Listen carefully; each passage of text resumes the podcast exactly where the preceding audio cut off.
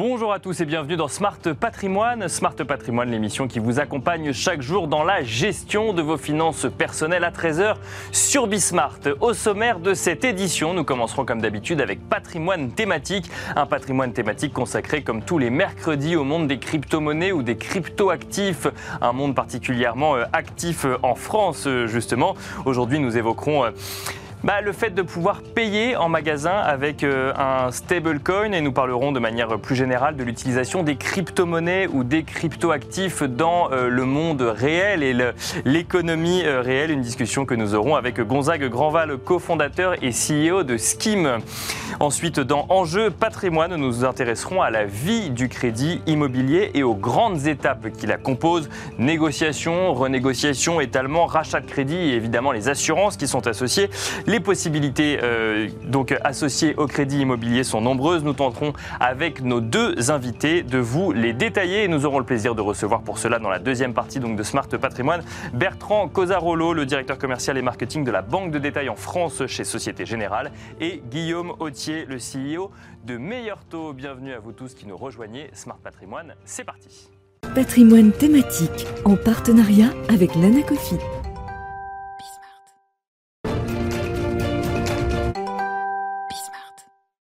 Et c'est parti pour patrimoine thématique, je le disais en introduction, consacré tous les mercredis à la thématique des crypto-actifs ou des crypto-monnaies, euh, et notamment en France. Aujourd'hui, nous avons le plaisir de recevoir donc Gonzague Grandval, le cofondateur et CEO de Scheme. Bonjour Gonzague Grandval. Bonjour Nicolas. Bienvenue euh, sur ce plateau. On va évoquer ensemble les euh, stablecoins qui pourraient servir à terme de monnaie de paiement. Et pourquoi? Tout simplement parce que vous avez aidé à développer la crypto-monnaie LUG, qui est crypto-monnaie qui a notamment été initiée et un projet qui a été porté par Casino, Société Générale, mais aussi d'autres entreprises françaises, et une crypto-monnaie qui est aujourd'hui euh, disponible en phase de test sur euh, CoinHouse, CoinHouse qui est déjà venu euh, dans cette émission. Quelle a été votre intervention à proprement parler sur le développement de cette nouvelle crypto-monnaie, Gonzague Grandval? Alors, Scheme est un opérateur technique qui existe depuis environ un an et nous avons accompagné Lug dans la création de cette crypto-monnaie. Et Scheme a développé euh, le token euh, qui sert euh, de stablecoin et également toute une plateforme de gestion qui permet de piloter le stablecoin dans son cycle de vie, tant en tant qu'émetteur pour l'UG que vers les distributeurs de ce cryptoactif. C'est ça, donc il y a l'initiative et puis après il y a le fait de la réaliser, cette crypto-monnaie, et c'est là où on fait appel à des startups françaises comme Scheme pour le coup pour, pour, pour développer la crypto-monnaie. le fait de, que des grandes entreprises françaises se disent tiens, il faut développer une crypto-monnaie, on parlera peut-être après de l'usage, mais déjà, déjà dans un premier temps de se dire il faut développer une crypto-monnaie. Euh, qu'est-ce que ça veut dire de l'écosystème des cryptoactifs euh, en France? Alors ça veut dire que l'écosystème des actifs numériques évolue, il évolue très vite en ce moment, et puis euh, que certains acteurs sont précurseurs et ont une vision bien, bien précoce par rapport à d'autres.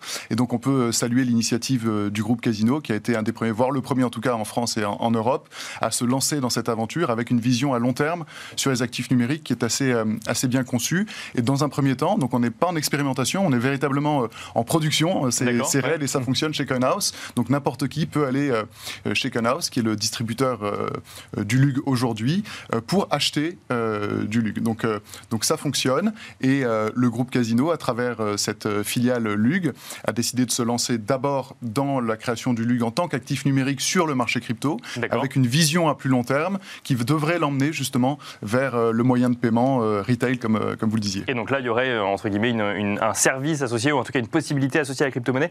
Juste avant, je vous parle de crypto-actifs, vous me répondez actif numérique. C'est quoi la différence entre les deux C'est un peu le terme consacré aujourd'hui euh, pour, euh, pour ce type d'actif. Euh, donc un actif numérique, ça recouvre pas mal, de, pas mal de choses. Ça peut être un stablecoin, ça peut être un NFT, ça peut être un token représentatif d'une action. D'accord. Alors donc, donc, du coup, Lug, là, alors c'est pas le cas aujourd'hui, mais à terme pourrait servir à payer finalement en magasin. Quel intérêt de développer un stablecoin qui permettrait de payer en magasin, effectivement? C'est-à-dire qu'on irait acheter des crypto-monnaies pour ensuite aller euh, faire ses achats en magasin? Alors, je laisserai, euh, je laisserai Lux exprimer, ou le groupe Casino exactement sur cette stratégie. mais de manière en revanche, générale. en revanche, ce qui est intéressant, c'est de voir quand même l'évolution des choses sur, sur les stablecoins. En fait, le stablecoin est devenu le moyen de paiement du marché crypto aujourd'hui. D'accord. 99% des échanges euh, et des achats-ventes de crypto se font en stablecoin. D'accord. ils ne se font plus en euros ou en dollars. Ils se font en crypto-dollar ou en crypto-euro. Alors, en, en l'occurrence, majoritairement en crypto-dollar. Donc, vraiment, le stablecoin dollar est devenu la monnaie de référence du marché crypto. Or, on s'aperçoit que le marché crypto évolue très très vite, euh, avec des usages assez variés. Euh, D'abord, euh, le marché du trading crypto, mais également de plus en plus des achats-ventes de produits numériques. On en parlait des NFT très rapidement, mais c'est exactement un nouveau produit sur lequel on va voir apparaître des moyens de paiement en D'accord. crypto-dollar Bien sûr. ou en crypto-euro, de façon à avoir un accès au marché grand public qui soit plus lisible et que vous n'ayez pas à utiliser des crypto-monnaies sous-jacentes pour ce type d'achat. Donc, donc, si je vous suis, ça veut dire que aujourd'hui payer en Bitcoin, ça n'est pas quelque chose qui euh, fait, fait forcément sens. Ça serait un actif plus spéculatif et ensuite on revendrait ces Bitcoins dans un, enfin, on, re- on transférerait en fait ces Bitcoins en stablecoin pour ensuite les utiliser pour acheter un, un NFT par exemple. Si on reste dans le monde euh, numérique. C'est un, c'est un très beau et long débat euh, de savoir si on va utiliser euh, Bitcoin pour du paiement. Euh, il s'avère qu'aujourd'hui, sur les couches traditionnelles, les couches techniques traditionnelles du Bitcoin, on ne l'utilise pas pour du paiement parce que les coûts de transaction sont trop chers. Bien sûr. Euh, en revanche, il existe ce qu'on appelle des couches supérieures, des layer 2, euh, qui permettent d'opérer des paiements à moindre coût justement sur le réseau Bitcoin. Et donc, c'est possible techniquement. La question, c'est de savoir est-ce qu'on veut utiliser ces Bitcoins pour faire du paiement, alors que c'est plutôt un actif de placement aujourd'hui. D'accord. Donc, euh, c'est un petit peu comme si on vous demandait est-ce que tu veux payer avec de l'or que tu aurais euh, euh, chez toi dans un coffre ou non, d'abord je le revends en euros et, euh, et ensuite je, et ensuite j'achète. ou au contraire, je veux conserver mon or et payer maximum en euros. Donc là, il y a vraiment une question d'arbitrage entre je veux payer avec mon, avec mon actif numérique Bitcoin ou bien je veux payer en euros. Et ensuite, il y a en effet cette possibilité et peut-être la difficulté qu'il pourrait y avoir à changer, à faire la conversion de prix entre un Bitcoin que je vais convertir en euros. Ça facilite pas forcément les choses. Alors, le faire dans un stablecoin, c'est en effet utiliser un autre réseau de paiement, qui est un réseau non bancaire, pour faire un paiement en dollars ou en euros. Mais, mais sauf que du, du coup, c'est là la- l'avantage, parce qu'on pourrait se dire finalement, bah, le Bitcoin, je le transfère en euros et ensuite je peux aller faire mes achats n'importe où. Là, je le transfère sur un stablecoin Oui. qui, par définition, euh, donc a une monnaie, euh, enfin, est, est euh, stabilisé par rapport à une monnaie, d'où le nom euh, stablecoin. Donc là, en l'occurrence, c'est ce- si on parle de l'UG ou en France, donc c'est stabilisé par rapport à l'euro. Du coup, quel est l'intérêt d'aller faire mes, mes achats avec cette crypto-monnaie plutôt qu'aller retourner vers une monnaie traditionnelle de- qu'on a déjà dans le, dans le commerce? Ouais, alors il y, en a plusieurs. Le, le premier, c'est que le support de cette crypto-monnaie euh, est un support non bancaire. D'accord Donc, euh, je m'affranchis de cette façon euh, d'un réseau, de, certains types de coûts, euh, de certaines contraintes aujourd'hui qui me permettent de posséder euh, des crypto-dollars ou des crypto-euros sans faire appel à ma banque. D'accord. La deuxième chose, c'est que c'est un actif numérique.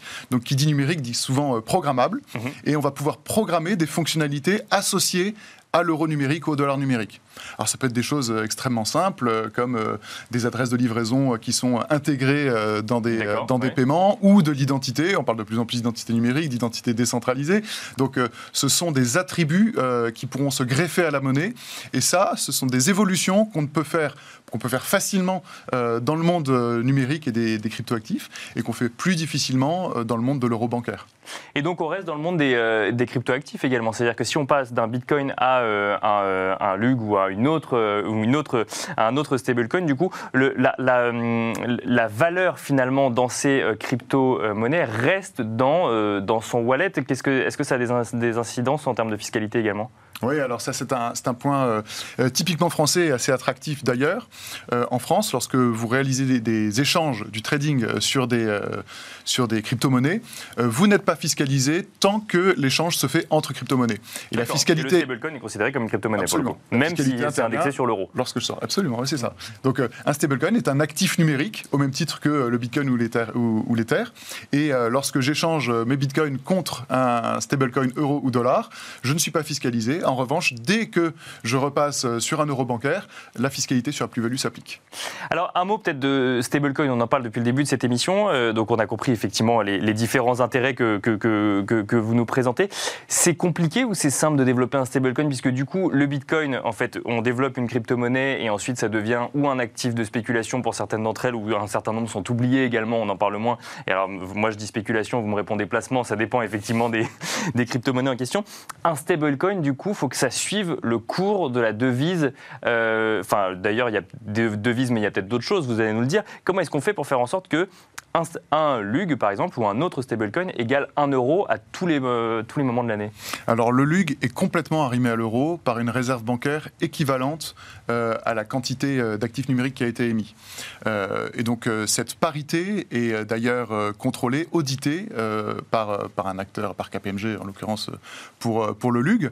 Et donc on sait dire à chaque instant que s'il y a euh, 5 ou 10 millions de LUG en circulation, il y a bien 5 ou 10 millions d'euros sur un compte réserve euh, à la banque, à la Société Générale, qui permettent de garantir euh, cette, euh, cette parité.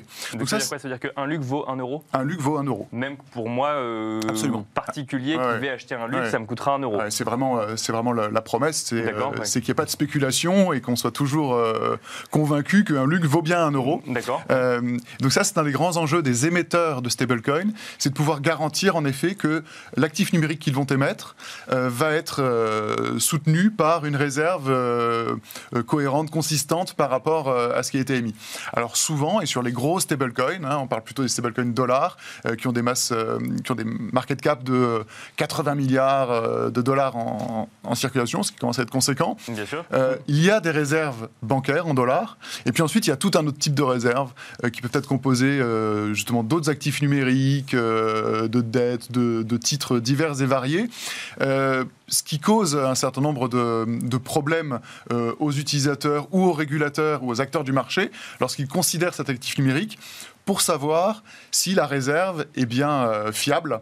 Et donc s'il n'y a pas un risque de contrepartie euh, lorsqu'on utilise ce, ce crypto-dollar lorsque la réserve n'est pas, est pas tout à fait bien lisible. Mais du coup, on en revient à un système de création monétaire classique euh, où on, a, on constitue des réserves d'un côté pour garantir la valeur de l'autre. Ah oui, sauf qu'aujourd'hui, euh, la création monétaire n'est pas fondée sur des réserves. Euh, ça, c'est le grand, c'est la grande différence. Alors que sur, sur un stablecoin, en effet, la création monétaire est toujours fondée sur des réserves. Et donc, il n'y a pas de, de création ex nihilo d'actifs numériques type stablecoin. De- dernière question rapidement. Le Bitcoin, une des caractéristiques, c'est sa quantité limitée. Quand on crée un stablecoin, euh, on, on- pareil, on met une quantité limitée Non, ou euh, non non, non, c'est vraiment émis en quantité euh, libre et toujours sur une quantité qui est lisible et qui est auditable par tout le monde. Donc n'importe qui peut savoir combien il y a de LUG en circulation, combien il y a de, de stablecoin dollar USDC, USDT en circulation. Et, et la contrepartie, en effet, c'est comme je disais avant, regarder les réserves pour savoir Et vérifier si, si effectivement ça- ça correspond. si on a bien la même quantité. Et dans certains cas, comme dans le LUG, c'est très lisible. hein. on voit les audits euh, tous les mois qui sont publiés sur le site de LUG euh, par rapport à ce qu'on voit sur la chaîne euh, Tezos qui a été utilisée pour les mettre. Et donc on sait qu'il y a une, juste, parité. En revanche, les autres, c'est toujours un petit peu plus délicat de lire la parité entre l'émission et, la réserve. Merci beaucoup, Gonzague Grandval, de nous avoir détaillé finalement ces, stablecoins, mais surtout l'utilisation qu'on peut en faire à plus ou moins long terme. Je rappelle que vous êtes le cofondateur et CEO de Skim. Quant à vous, on se retrouve tout de suite dans Enjeu patrimoine. Et on enchaîne à présent avec Enjeu patrimoine. Euh, Enjeu patrimoine où nous allons nous intéresser à la vie du crédit immobilier. Euh, Celui-ci connaît en effet de nombreuses phases euh, estimation, négociation, garantie, renégociation, normes HCSF lors de, de l'estimation du prêt, étalement, assurance, autant de paramètres à prendre en compte avant de signer son crédit, voire même avant de le demander, voire même avant d'anticiper son projet. Pour en parler, j'ai le plaisir de recevoir sur ce plateau Bertrand Cosarolo, le directeur commercial et marketing de la banque de détail en France chez Société Générale. Bonjour Bertrand Cosarolo. Bonjour. Bienvenue sur ce plateau et nous avons également le plaisir de recevoir Guillaume Mottier, CEO de Meilleur Taux. Bonjour Guillaume Mottier. Bonjour Nicolas. Bienvenue également euh, sur ce plateau. Bon, j'ai donné un certain nombre d'étapes euh, du crédit immobilier ou de paramètres à prendre en compte. Ça fait beaucoup, ça peut faire un peu peur, mais on va les détailler euh, ensemble. Euh, on va commencer peut-être avec vous, euh, Guillaume Mottier. Première question. Il commence quand la, le- la réflexion autour du crédit immobilier, ça commence quand? Ça commence à la recherche d'appartements? Ça commence avant. ou de maisons la- d'ailleurs. hein, euh. L'appartement euh, ou la maison, ça commence avant la recherche. En fait, ce qui est clair, c'est qu'un projet de crédit immobilier, c'est un projet qui se prépare très longtemps avant. Il est très important d'avoir une bonne idée de ce qu'on appelle dans notre métier l'enveloppe, c'est-à-dire la capacité d'emprunt, et surtout éviter le côté je fais des visites, je fais une offre de façon un petit peu impulsive sans avoir vraiment calculé ma capacité d'emprunt. Il faut notamment intégrer le fait que dans une opération immobilière, il y a toujours des frais. Il y a des frais de, notaire, comme on dit. Il y a aussi des frais d'agence.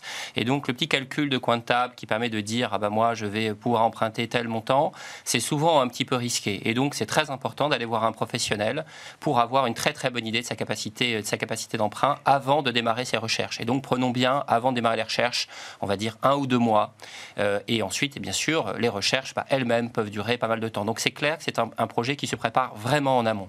Euh, quand on veut euh, estimer, grosse maille, sa, capacité d'emprunt, Bertrand Cosarolo, c'est quoi les grands paramètres à prendre en compte? J'ai cité notamment les normes HCSF qui déterminent un petit peu bah, combien on va pouvoir, enfin, jusqu'à combien on a le droit de rembourser par mois par rapport à, ses revenus ou autres. Quels sont les grands paramètres à prendre en compte?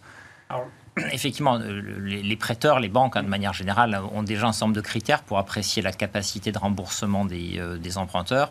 En l'occurrence, le HCSF a un petit peu normalisé tout ça. Donc, le, chiffre qu'il faut retenir, c'est un taux d'endettement qui ne doit pas excéder euh, en, 35%. Euh, D'accord. Et dans ce taux d'endettement, donc, on rapporte finalement euh, ce que va coûter l'emprunt avec l'assurance qui, qui, qui, est liée à l'emprunt. Donc, le remboursement des intérêts, plus du capital, plus, de, plus l'assurance. Plus l'assurance. Donc, cet ensemble en fait, donc, de frais liés, de, liés au crédit.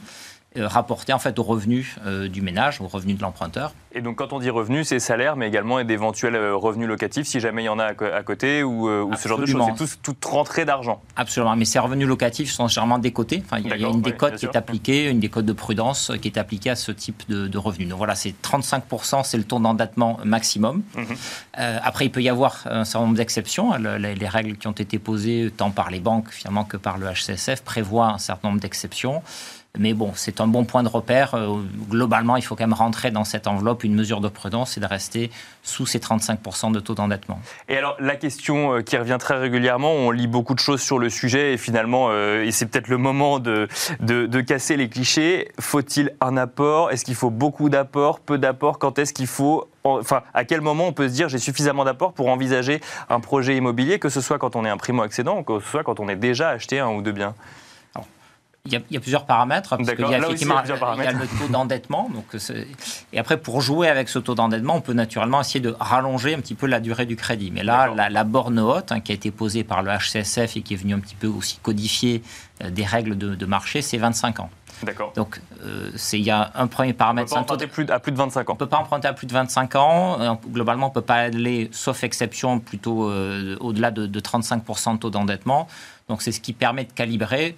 Euh, donc on se dit, bah, si par exemple je, suis capable de rembourser finalement 1000 euh, euros par mois, euh, je vais regarder donc via des simulateurs que, chacun peut trouver en ligne. On, se dit, bah, si j'ai une capacité de remboursement, assurance comprise, 2000 euros par mois, voilà, est-ce que ça tient Est-ce que mon projet tient si je l'étale au maximum jusqu'à 25 ans? Mhm, Bien sûr. Et puis voilà, bah, si, si, jamais ça tient pas, bah, il faut aller trouver des biens qui sont un petit peu moins, un petit peu moins chers pour rentrer dans l'enveloppe. Et, et en ce qui concerne le niveau d'apport, du coup, il faut quand même apporter un petit peu de fonds propres euh, quand on veut faire un achat C'est le, niveau d'apport. Alors, ça dépend un petit peu de la situation de l'emprunteur. Euh, les banques aiment bien généralement qu'il y ait un petit peu d'apport. C'est pas strictement obligatoire. Ça dépend aussi de la capacité de remboursement des, euh, des clients, des emprunteurs.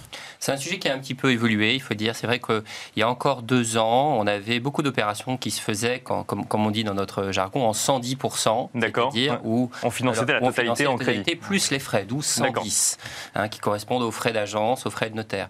C'est devenu plus rare. C'est devenu plus rare. Donc nous, le conseil qu'on donne en général aux emprunteurs, eh bien, c'est d'apporter au moins les frais, c'est-à-dire d'avoir au moins, on va dire, une dizaine de pourcents. Alors ensuite, et il est clair que si l'apport est plus élevé, les conditions tarifaires que fera la banque seront, seront meilleures parce que le profil de l'emprunteur sera plus C'est un, c'est un argument de négociation, euh, le, fait d'avoir un apport plus conséquent quand on. C'est évidemment un argument de négociation et d'ailleurs dans les, dans les barèmes, dans les grilles que les banques mettent en place, en général, le niveau d'apport fait partie des éléments qui vont faire varier le tarif.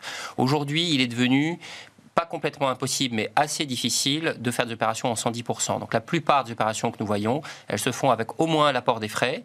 évidemment, on sait que beaucoup de, clients préfèrent garder un petit peu leur épargne parce qu'ils savent qu'ils vont emprunter avec des taux assez bas et ils préfèrent garder leur épargne pour la placer bah, dans d'autres, produits d'épargne.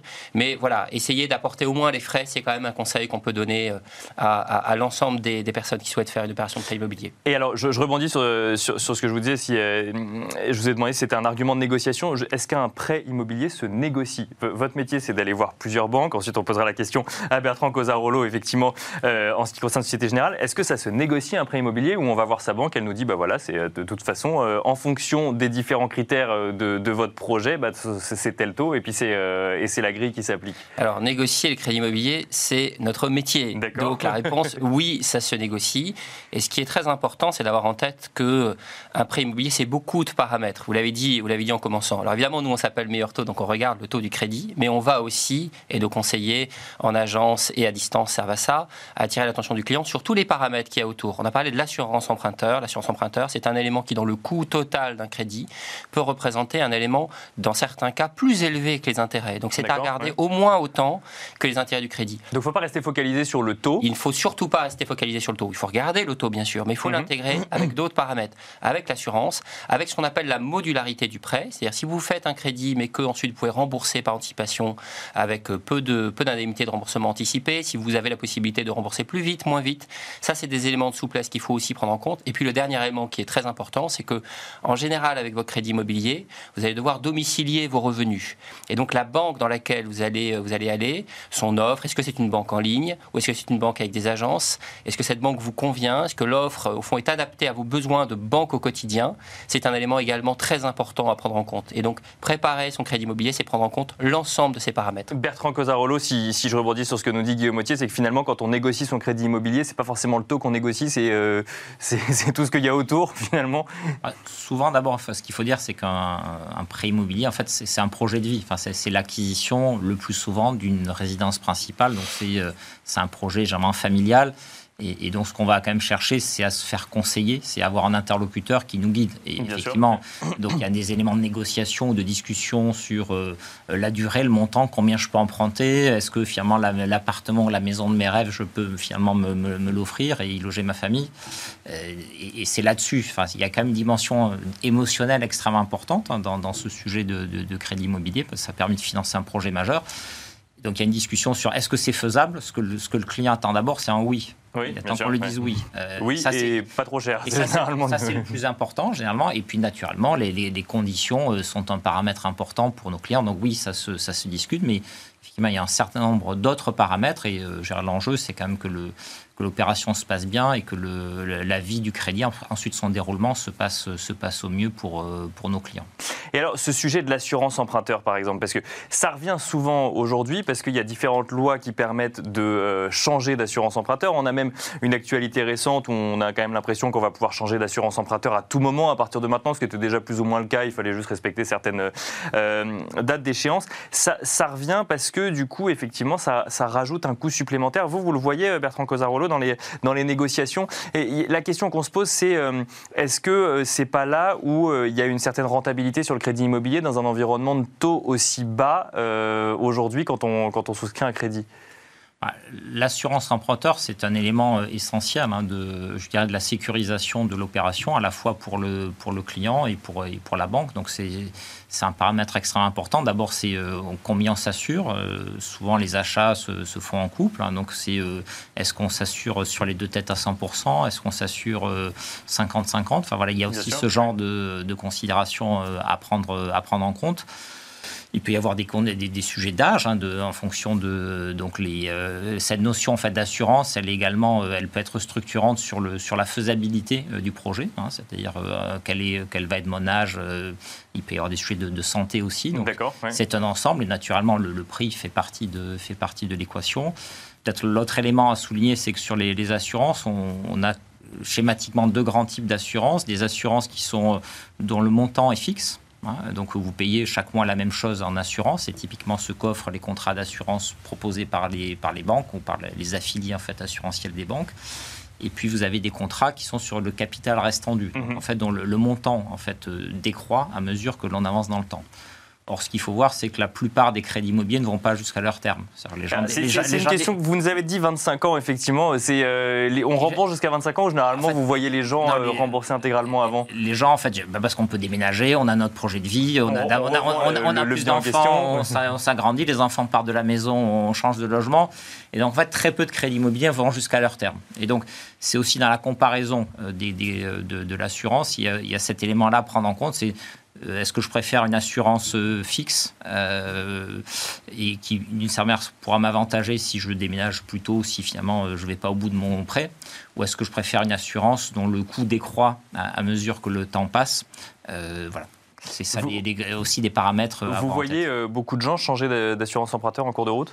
Assez peu en réalité aujourd'hui, euh, assez peu. Lorsque les gens, euh, les clients choisissent finalement d'aller euh, sur une autre assurance que celle qui est proposée par leur banque, généralement ils le font au démarrage. Le plus souvent, et euh, un peu moins en cours de vie. Guillaume Mottier, même question sur l'assurance emprunteur rapidement. Euh, vous voyez beaucoup de gens euh, se poser la question de, de, dissocier crédit immobilier dans un établissement bancaire et assurance emprunteur chez un autre établissement ou chez un, autre assureur? Alors encore assez peu, mais, mais quand même de plus en plus, parce que je pense que c'est un sujet qui est assez peu connu en fait, et bah, le fait qu'il y ait une actualité législative, c'est-à-dire la possibilité à tout moment, qui est en train probablement d'être votée par le Parlement, bah, finalement ça rappelle aux gens quelles sont leurs libertés et qu'ils ont un libre choix, soit au moment du début du crédit, soit en cours de vie du crédit. Et au fond, c'est ce sujet pédagogique qui est très important. Et pour revenir sur un point que vous, souleviez, l'assurance emprunteur, c'est d'abord de la protection. C'est-à-dire, je suis propriétaire d'un appartement, d'une maison, l'assurance emprunteur protège ce bien. Oui, c'est vrai qu'on l'a pris via le prisme des coûts, mais il y a quand même l'utilité de l'assurance emprunteur. C'est un produit euh, très utile. C'est un produit qui protège d'abord et avant tout. Ça veut dire que s'il m'arrive un accident de la vie, un décès, une invalidité, eh bien mon patrimoine est protégé. Donc c'est d'abord dans ce sens-là qu'il faut prendre l'assurance emprunteur. Et donc nous, le message qu'on envoie à nos clients, bah, c'est soyez bien conseillés sur ce sujet, parce que ça n'est pas qu'un sujet de coût, c'est un sujet de qualité de protection. Et ensuite, il y a beaucoup d'éléments techniques, c'est-à-dire les garanties principales, le décès, l'invalidité. En général, c'est assez simple à comprendre, mais il y a beaucoup de garanties accessoires, qu'on appelle les maladies non objectives. On appelle aussi, par exemple, la garantie perte d'emploi, sur laquelle c'est très important de faire appel à un professionnel qui pourra comparer les offres du marché et donner le meilleur conseil. Alors, il nous reste euh, peu, de temps pour euh, aborder un sujet euh, qu'il faudrait quand même aborder, c'est tout ce qui est renégociation ou étalement de crédit. On peut renégocier son crédit après 5 ans, après, avoir, après l'avoir signé, je ne sais pas moi, dans un délai de 5 ans par exemple, où on peut demander à étaler les mensualités? Alors, il y a deux cas. Il y a parfois des crédits qui le prévoient dès le départ. C'est ce qu'on appelle la modularité. Donc, vous avez dans votre contrat de prêt la possibilité, alors ça dépend des banques, c'est très variable d'une banque à l'autre, soit d'étaler, soit au contraire de rembourser par anticipation. Et donc le bon conseil qu'on peut donner, c'est cette souplesse, il vaut mieux la négocier au début, l'avoir déjà dans le contrat. Alors ensuite, si vous ne l'avez pas dans le contrat, eh ben on rentre dans une négociation, on va dire un petit peu plus classique, dans laquelle vous pouvez aller voir votre banque en disant bah, j'ai peut-être une offre d'une autre banque et donc je vous demande d'être souple. Mais là, on est dans une négociation commerciale. Évidemment, il n'y a pas de garantie de succès. Donc le mieux, c'est de l'avoir négocié avant, au début du prêt. Bertrand euh, Cosarolo, c'est entendable, quelqu'un qui s'était engagé à rembourser euh, tel montant par mois et qui vient dire bah là, avec euh, les aléas de la vie, ça va être un peu plus compliqué. Bien sûr. Alors d'ailleurs, c'est ce qu'on a fait hein, pendant la, période de, Covid. Hein. Un certain nombre de nos clients, essentiellement professionnels d'ailleurs, hein, qui avaient un crédit immobilier, euh, à un moment donné, se sont retrouvés sans activité en raison euh, euh, de, la pandémie, du confinement. Et donc, on a étalé. On a, les contrats, finalement, en standard chez nous le, le prévoient. Donc, des capacités, finalement, de, de faire une pause dans le Bon, typiquement, vous avez plusieurs types de flexibilité. Bon, vous pouvez augmenter vos remboursements, ça, arrive. Vous pouvez demander à les, à les, baisser de manière pérenne, mais euh, il ne faut pas aller au-delà de 25 ans, globalement. C'est ce qu'on se disait tout à l'heure sur cette durée de 25 ans. Et puis, euh, vous pouvez mettre sur pause, faire temporairement. Et c'est cette clause-là qu'ont activé un certain nombre de clients pendant euh, pendant la pandémie euh, pour, euh, parce qu'ils n'avaient plus de rentrée d'argent. Et puis maintenant, euh, à mesure que la situation s'est améliorée, on repris le cours normal de la vie du crédit. Donc il ne faut pas hésiter à échanger avec son banquier ou son conseil de manière régulière et pas seulement au moment où on souscrit son crédit immobilier. Merci beaucoup Bertrand Cosarolo. Je rappelle que vous êtes directeur commercial et marketing de la Banque de détail en France chez Société Générale. Merci Guillaume Autier, CEO de Meilleur Taux et merci à vous de nous avoir suivis. Je vous donne rendez-vous demain pour un nouveau numéro de Smart Patrimoine.